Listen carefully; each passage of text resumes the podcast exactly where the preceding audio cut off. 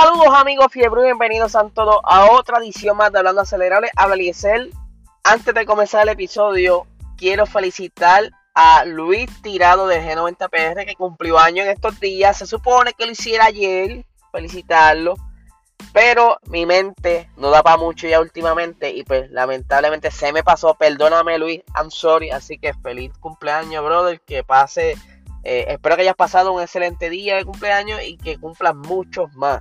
Así que gente, vamos ahora a arrancar con las noticias de hoy. Primero quiero comenzar con la noticia de que McLaren, ustedes saben que McLaren recientemente pues estaban corriendo los rumores de que Audi lo había comprado, de que eh, McLaren pues como que quería quitarse de todo esto, pero no es así. McLaren tiene muchas ambiciones en el futuro. Ya vimos que hizo su movimiento para competir el Extreme se sabe que ellos compiten ya en varias categorías como IndyCar, que esta es una de las protagonistas de la cual vamos a hablar, y otras categorías como GT. Pero hace poco Nico Hulkenberg estuvo haciendo pruebas en su monoplaza allá en Indy y la intención era añadirlo, o sea, tener un tercer monoplaza más en el equipo compitiendo en la Indy.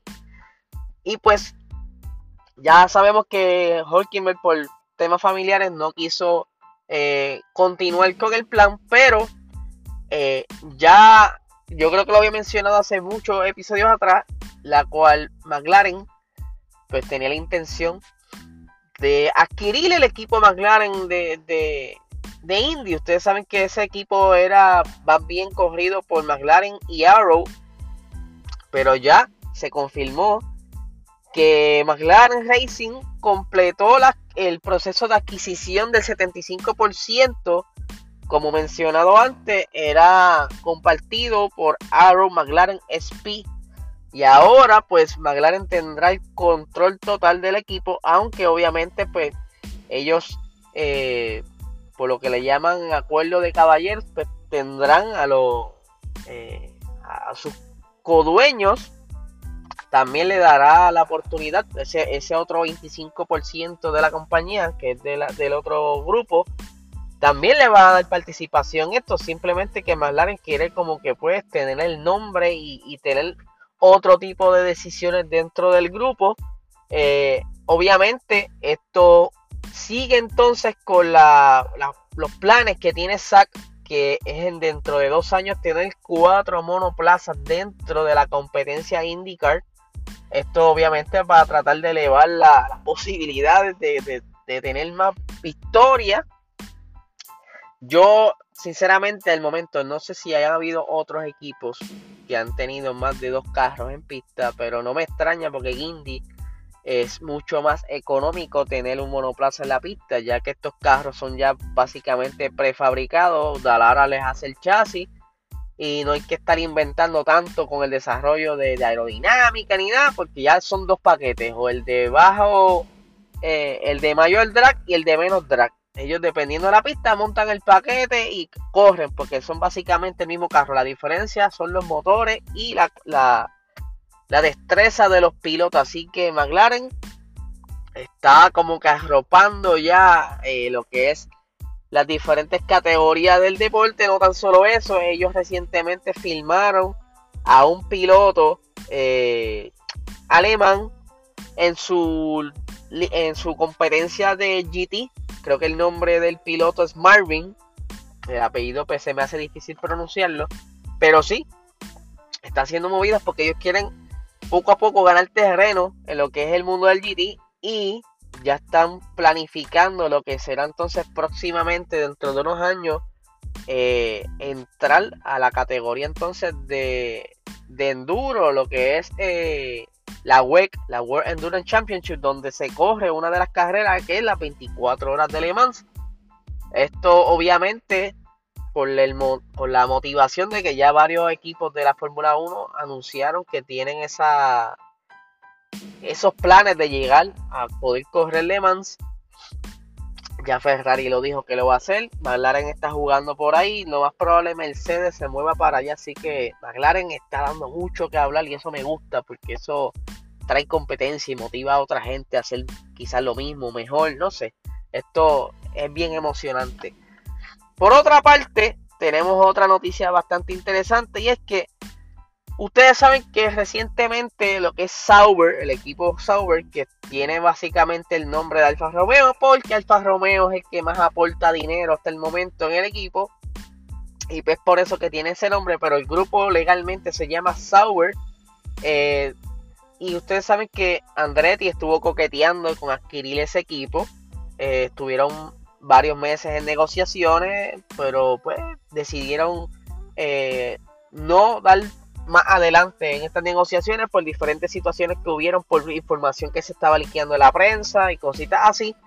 Y pues decidieron entonces continuar eh, su futuro y ellos entonces decidieron eh, contratar al piloto chino de apellido Show.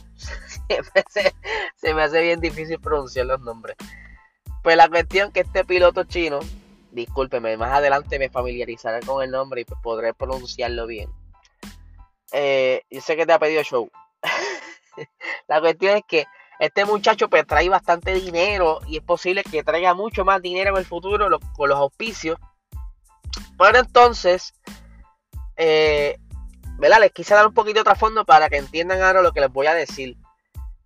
El, lo que era antes el presidente de, de Sauber Holding, que se llama el grupo, Pascal Pisci, que él es un, eh, él es italio, italio, italiano y suizo, italio-suizo, no sé cómo se pronuncia. La cuestión es que tiene dos, ¿verdad? Dos, dos nacionalidades y él era como quien dice cabecilla de este grupo, pues él no estaba muy contento con el dejar ir Antonio Giovinazzi. Ustedes saben muy bien que Antonio Giovinazzi era. Ah, mira, que Juan Yu Show. Yo sé que era el nombre del.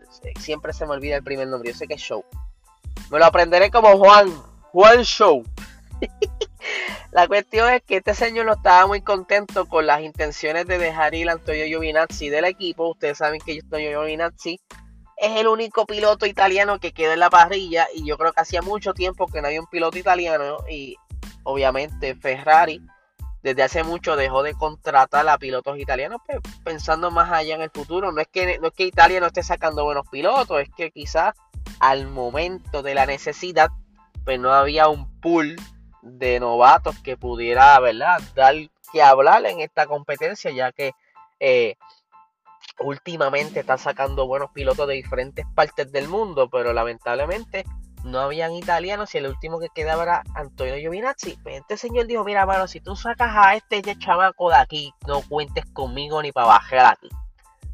Tú lo sacas y yo me voy para Olvídate de mí, yo me voy, quédate con este desastre. Bueno, esas palabras no lo dijo, pero estoy relajando yo con unas palabras ahí de unos políticos que dijeron una vez. La cuestión es que él se fue y dijo, ¿verdad? Pues ya que no quisieron dejar a Antonio, yo me voy. Y pues quiero dar una, aquí las expresiones del por qué. ¿verdad?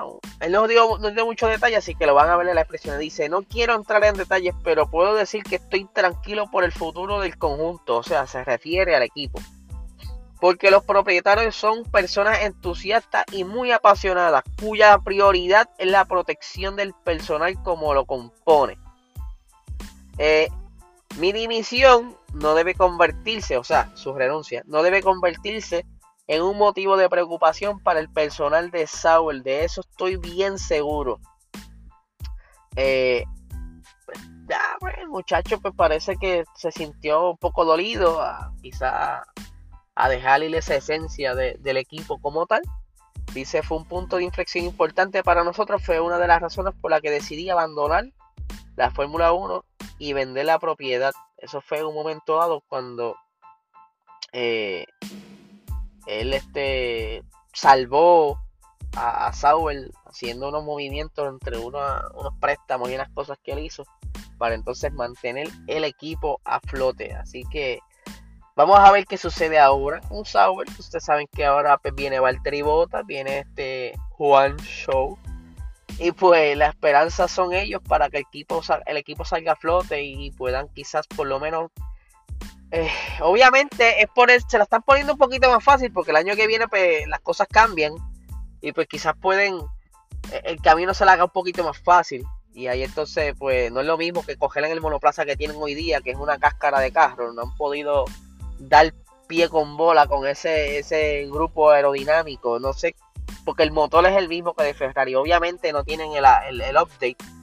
Pero el motor Ferrari este año estaba por lo menos colectando puntos. Y pues lamentablemente no, no pudieron entonces encontrar el balance perfecto.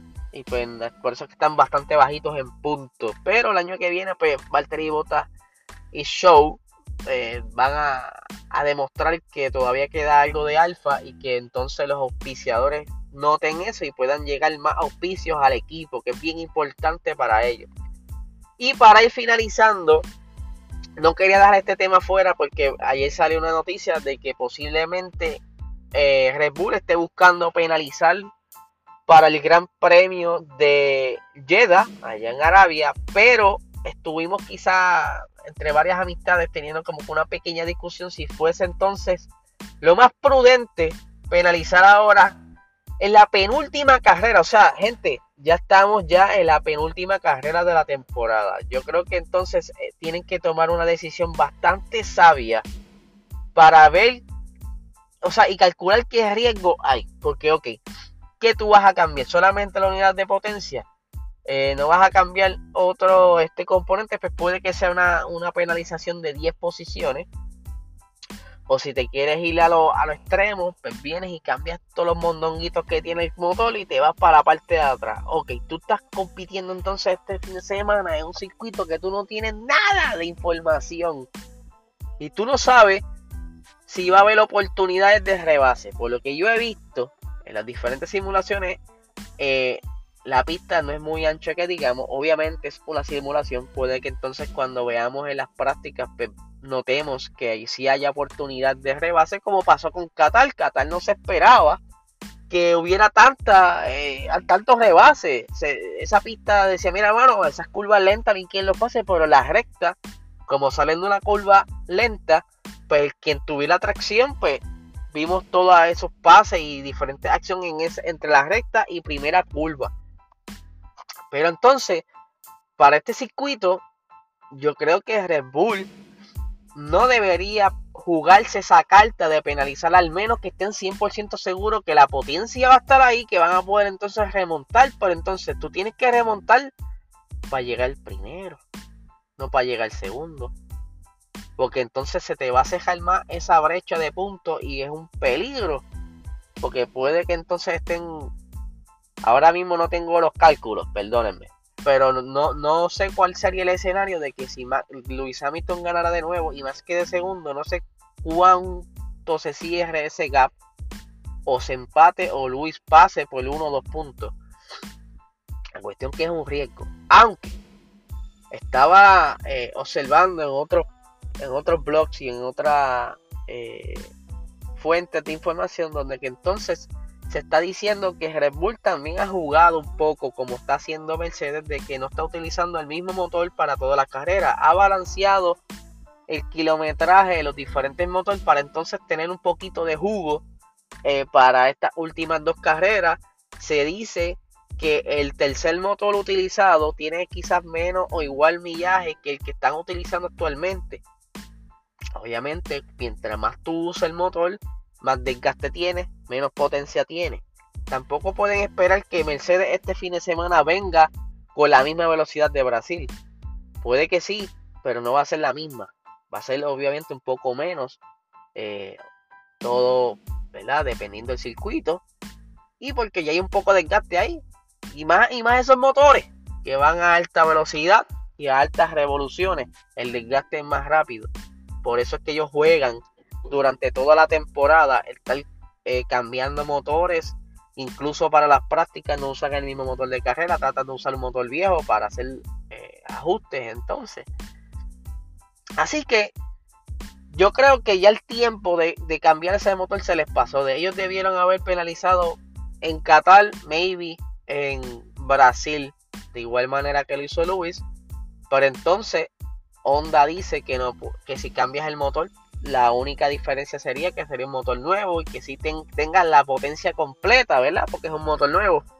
No hay posibilidad alguna de que tengan más caballos de fuerza como lo hizo Mercedes que pudo conseguir quizás algunas mejoras dentro de ese motor y ganar unos caballos más así que yo creo que estas últimas dos carreras van a estar bien interesantes y todo dependerá si Red Bull penaliza o qué estrategia utilizará este fin de semana. De verdad que estoy loco porque llegue esta carrera o que suelte más información porque este final va a ser de película. Eso es lo que yo creo. Netflix tiene que estar con los cuchillos amolados para y yo creo que ellos desde que comenzó la temporada, ustedes saben que ellos a veces se, saltaban uno que otro gran premio, pero Netflix yo creo que no ha podido faltar a ninguna carrera porque ha sido eh, intensa carrera a carrera. Obviamente una menos que otra, pero siempre ha habido algo controversial de qué hablar. Así que esa temporada que viene de Drive to Survive viene dura. Así que, gente, recuerden que este miércoles venimos con Box Talk. Estaremos hablando un poco de lo que será eh, la trayectoria de, de, Williams. Vamos a estar hablando de la previa del Gran Premio de Jeddah. Recuerden también que tenemos el Patreon, patreon.com slash Sports, donde ya salió el primer episodio la semana pasada, el día viernes, y la gente está bien contenta, ¿verdad? Los muchachos me lo han dejado saber. Y este viernes volvemos con otro capítulo más, ¿verdad? En un contenido exclusivo para los suscriptores de Patreon. Puedes suscribirte si bajas el app, porque, ¿verdad? Quería explicar un poquito de esto. No tan solo tiene que ser por internet a través de la computadora. Tú puedes bajar el app de Patreon y ahí puedes navegar y nos buscas PR Racing Sports y te suscribes. No tiene que ser de la computadora. Así que cualquier cosita, gente, me dejan saber que tengan excelente día.